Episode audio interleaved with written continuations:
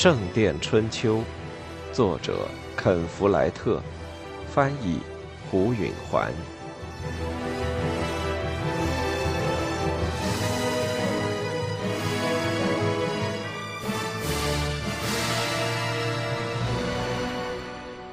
年的春天寒冷而阴沉，圣灵降临节的早晨还下起了雨。阿莲娜由于背疼。半夜就醒了，到这会儿还不时受着刀扎似的阵痛的折磨。他坐在冰凉的厨房里，给玛莎梳辫子，准备去教堂。阿尔弗雷德吃着一大顿早餐，白面包、乳酪以及浓啤酒。背上一阵特别强烈的剧痛使他停下了手，站直了腰，挺了一会儿。玛莎注意到了，问他。怎么了？背痛，阿莲娜简短的说。她不想多谈，因为这一定是在通川堂风的后室里睡在地上的结果。不过没人晓得这事，连玛莎也不知道。玛莎站起身，从火里取出一块热石头。阿莲娜坐下，玛莎用一块烧糊了的旧皮革包起石头。抵在阿莲娜的背上，他立刻觉得轻松多了。玛莎开始给阿莲娜梳辫子。她的头发自那次大火烧掉之后，如今已经长好，又成了乱蓬蓬的一团深色全发。阿莲娜感到很舒心。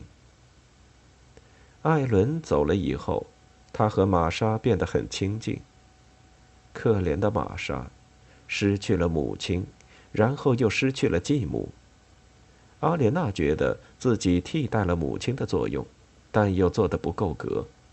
再说，她只比玛莎大十岁，实际上她是个老大姐。奇怪的是，玛莎最想念的人却是继兄杰克。可是后来，大家都想念起杰克来。阿莲娜不知道他在哪里。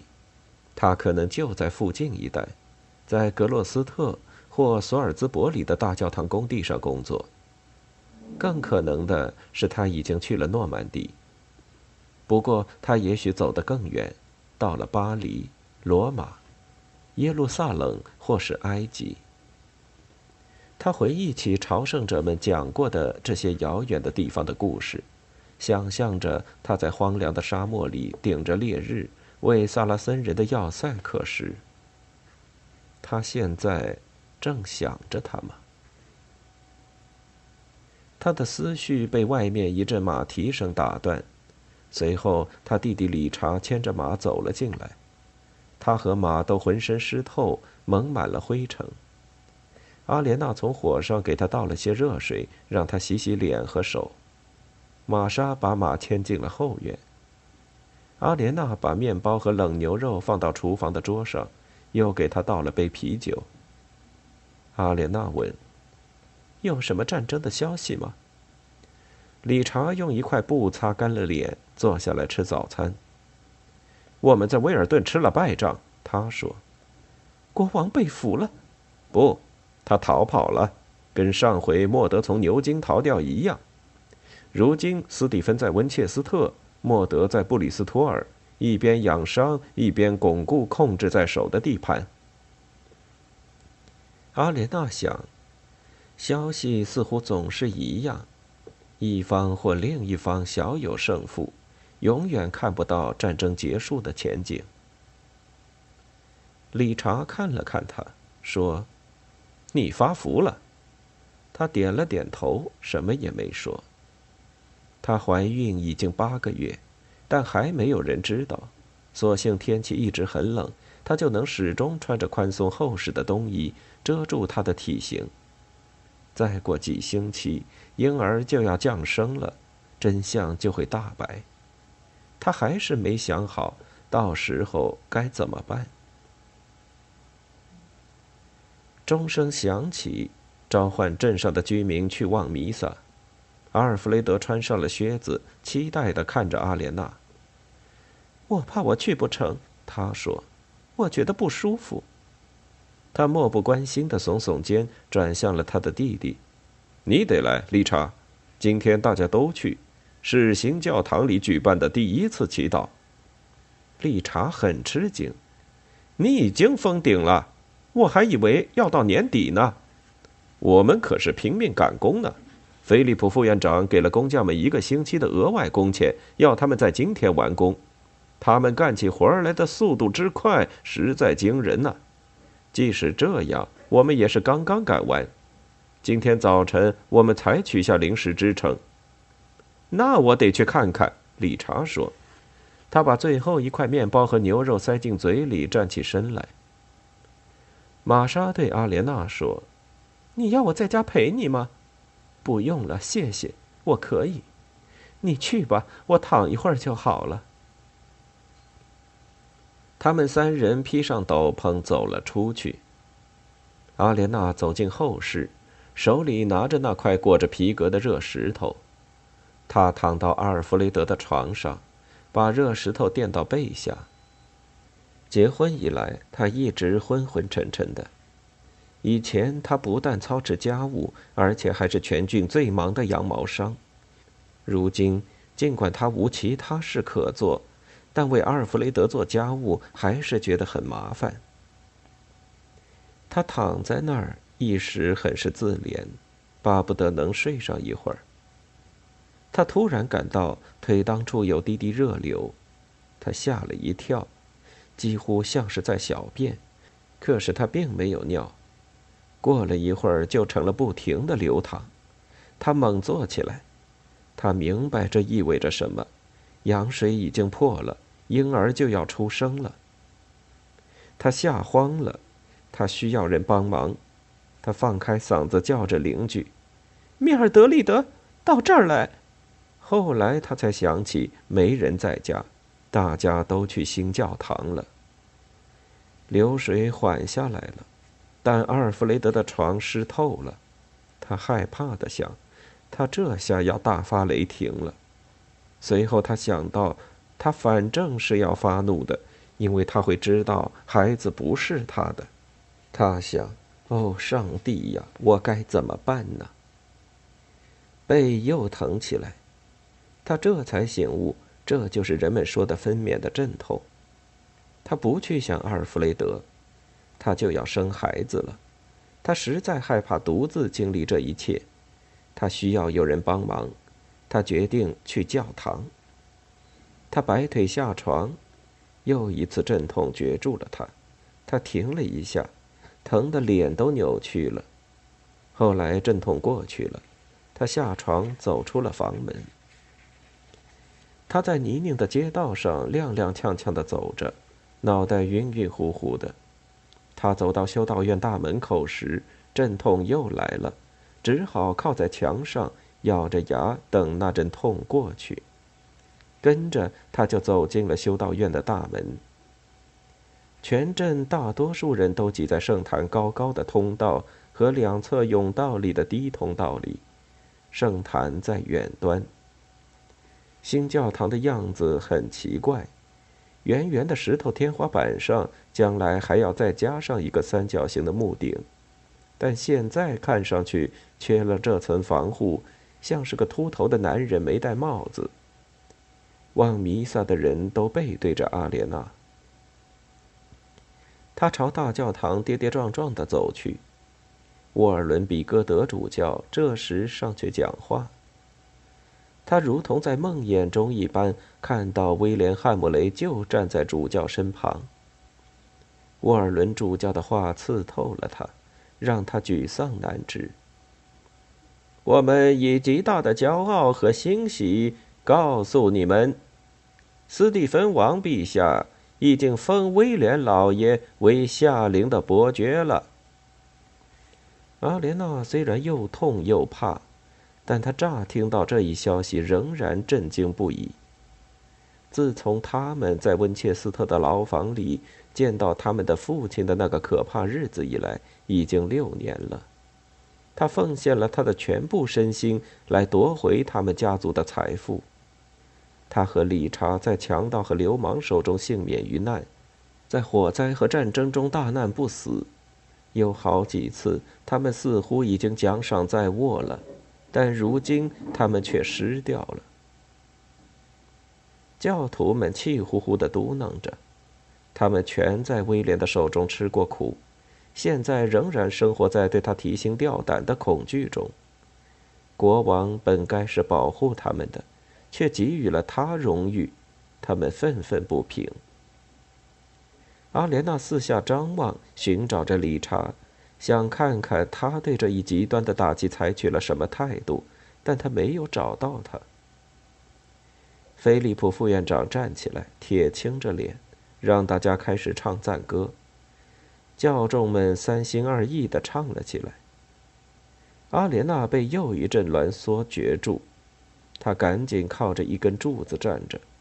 她站在人群的背后，没人注意到她。这个坏消息反倒让他平静了。他想：“我只不过有了孩子，这种事是每天都有的。”我只要找到玛莎或是理查，他们自会照应好。那阵痛过去之后，他挤到人群中去找玛莎。在北甬道的低通道里有一对妇女，他朝那里挤过去。人们好奇地看着他，但他们的注意力被别的事吸引过去了。有一阵怪声隆隆地响着，起初在歌声中听不太清楚。但随着那隆隆声越来越响，歌声迅速消失了。阿莲娜挤到了那对妇女跟前，他们都在焦虑的东张西望，寻找那怪声的来源。阿莲娜碰了碰一个女人的肩膀，说：“你们看到玛莎，我的小姑子了吗？”那女人看着他，阿莲娜认出她是柔皮匠的妻子希尔达。我想，他是在另一边。希尔达说：“这时，隆隆声已经震耳欲聋。他转过头去看，阿莲娜随着他的目光看去，在教堂的当中，人人都仰着头看着墙头，在侧甬道中的人都伸长了脖子，目光穿过连拱廊的拱券看去，有人尖叫起来。阿莲娜看到这处的墙上出现了裂口，在高侧窗的两个相邻窗户之间扩展着。”就在她看着的时候，好几块大石头从上面落到教堂中间的人群里，尖叫声和喊嚷声乱作一团，人们纷纷转身逃命。他脚下的地面震颤了，即使在他一路挤出教堂的时候，他也很明白，高墙的顶上在开裂，拱顶已经裂开了口子，柔皮匠的妻子希尔达在他前面摔倒了。阿莲娜收不住脚，也跟他绊倒在地。在他想爬起来时，小石子雨点般的四散落下，砸在他的身上。跟着，侧甬道的低顶也有裂缝，并塌了下来。他头上挨了一下，眼前变得一片漆黑。菲利普在祈祷开始时感到自豪和感激，虽说时间紧迫。但拱顶总算按时完工了。事实上，圣坛的四个架间只有三个架了拱顶，因为第四个要等交叉甬道建好，圣坛墙壁的断头和交叉甬道接好之后，才能加拱顶。然而，三个架间就够了。建筑匠们的全部设备都给毫不客气地清除了，工具、成堆的石头和木料。脚手架的木柱和搭板，以及所有的垃圾和废物。圣坛已经清扫干净，修士们已经把石头建筑部分粉刷一新，还把石间灰泥漆上红漆，使沟缝看起来比真实情况要齐整，而且符合习惯。圣坛和主教的座椅也从地下室搬了上来。然而，保存在石棺中的圣徒遗骸还放在地下室。移动遗骸叫做肉体升天，是个庄严的仪式，将是今天祈祷的高潮。祈祷开始后，主教坐在他的座椅上，修士们穿着新的衣袍，在圣坛后面站成一排，镇上的居民聚集在教堂中间，一直挤到侧甬道。这时，菲利普感到大功告成，他感谢上帝，把他成功的带到了第一步，重建大教堂的关键阶段结束了。沃尔伦宣布威廉的封爵时，菲利普义愤填膺。显然，选择这一时间是为了给这一胜利的时刻煞风景，是为了提醒证明他们依旧处于他们的霸主野蛮的淫威之下。菲利普一直在想方设法做出适当的反应，这时就响起了隆隆声。菲利普有时做过噩梦。他走在高高的脚手架上，本来极其安全，却发现捆绑脚手架撑住的一根绳结松了。这并没有什么了不起，但当他弯腰去系绳结时，他脚下的胳膊却歪向了一边。起初还不严重，只不过让他站不稳而已。可是随后，眨眼之间，他就落下了大教堂圣坛的巨大空间，下落之快令人作呕。他知道，他这下完了。现在就像是那种噩梦，隆隆声开始很神秘，他一时以为是在打雷。后来隆隆声太响了，人们停止了唱赞歌。菲利普依然认为这不过是一种奇异的现象，很快就会弄明白的。其最坏的影响无非是打断了祈祷。这时。他抬头往上看。第三个架间是今天一早才拆掉临时支撑的，那里的灰泥出现了裂缝，就在墙的高处，在高侧窗的位置。裂缝出现的很突然，而且迅速从一个高侧窗裂到另一个高侧窗，如同一条游动的蛇把窗间壁裂出一条口子。菲利普的第一个反应是失望，他原先为圣塔的竣工而兴奋，但现在却要加以修补，而且对建筑匠们的工作产生了深刻印象的人们都会说：“欲速则不达。”这时，墙头似乎在向外倾颓，他惊恐地意识到，现在不仅要打断祈祷，而且是大难临头了。弧形的拱顶上也出现了道道裂缝，一块大石头从灰泥覆板上脱离，翻滚着慢慢落了下来。人们开始惊叫着躲开。还没等菲利普看清是否有人受了重伤，更多的石头纷纷落下。教徒们惊慌失措，互相推挤着、磕绊着，竭力要避开下落的石头。菲利普突发异想。还以为这又是威廉·汉姆雷的一次袭击。这时，他看到了威廉，正站在教徒前面，分开周围的人群，慌张的逃命。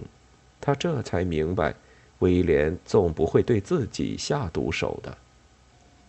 大多数人都想远远躲开圣坛，从敞开的两端逃出大教堂。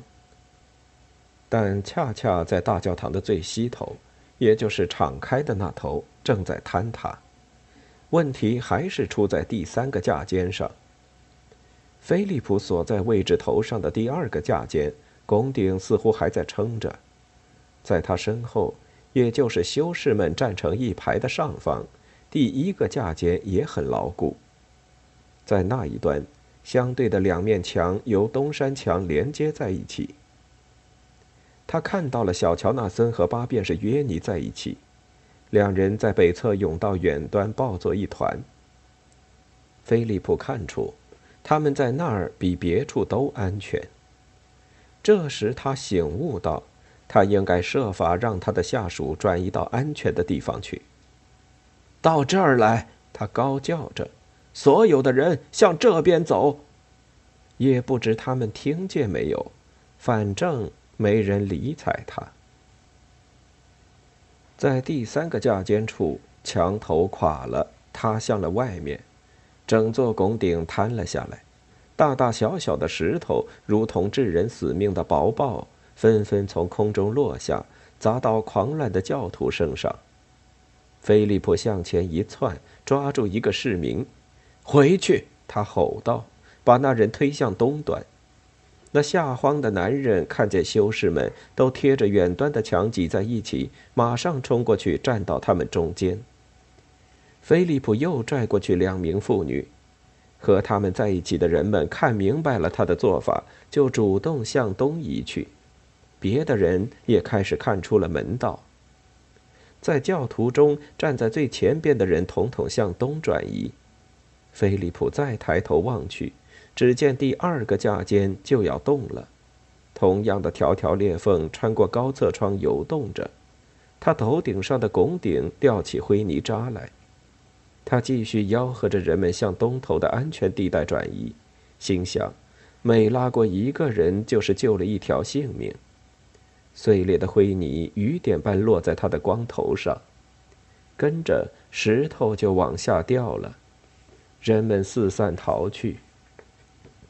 有人躲在侧甬道避难，有的挤到东墙根，其中就有沃尔伦主教。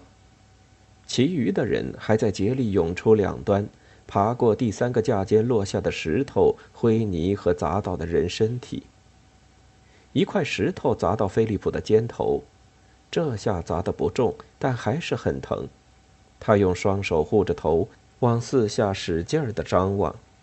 第二个架间下只有他一个人，别人都已经跑到了危险地带的边缘。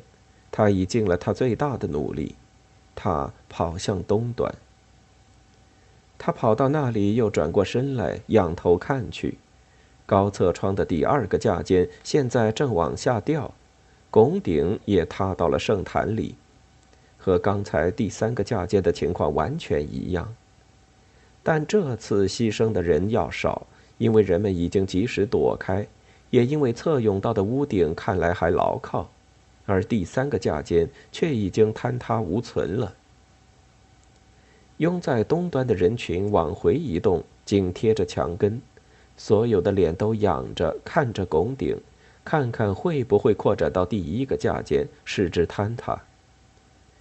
开裂的灰泥好像不那么响了，但空气中满是尘雾和碎石。有好一阵子，谁也看不见什么。菲利普屏住呼吸。灰尘散尽，他又可以看到拱顶了。坍塌的地方一直延伸到第一个架间的边缘，此刻似乎已经控制住了。